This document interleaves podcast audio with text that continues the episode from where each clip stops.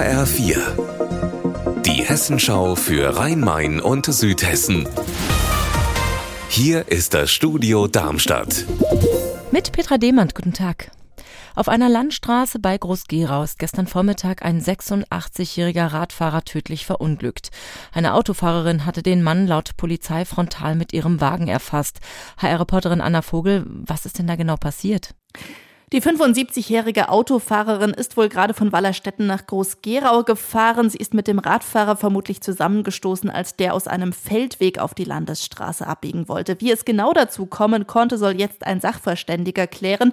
Dafür werden auch das Auto und das Fahrrad nochmal untersucht. Die Landesstraße war gestern für mehrere Stunden gesperrt. Der 86-jährige war trotz erster Hilfe noch am Unfallort gestorben.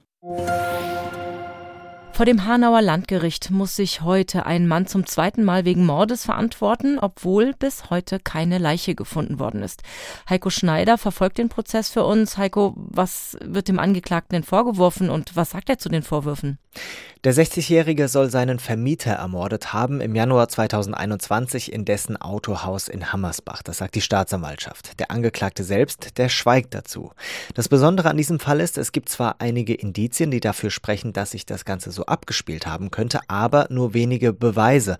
Zum Beispiel ist nicht klar, wie der Mann sein Opfer getötet haben soll. Eine Tatwaffe wurde bisher nicht gefunden und es gibt eben auch keine Leiche.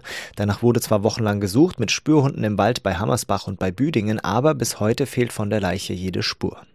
Und warum steht der Angeklagte jetzt zum zweiten Mal vor Gericht?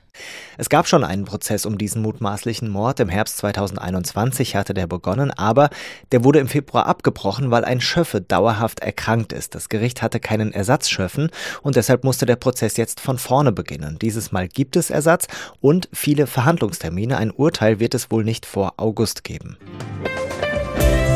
Unser Wetter in Rhein-Main und Südhessen. Zwischen Main und Neckar bringt uns der Tag heute viele Wolken und immer mal ein bisschen Regen. Die Temperaturen liegen zurzeit bei 14 Grad in Rheinheim-Spachbrücken im Landkreis Darmstadt-Dieburg und 13 Grad in Bad König-Etzengesäß im Odenwaldkreis. Morgen steigen die Temperaturen noch etwas an, bis an die 17 Grad. Dabei wird es aber sehr regnerisch. Ihr Wetter und alles, was bei Ihnen passiert, zuverlässig in der Hessenschau für Ihre Region und auf hessenschau.de.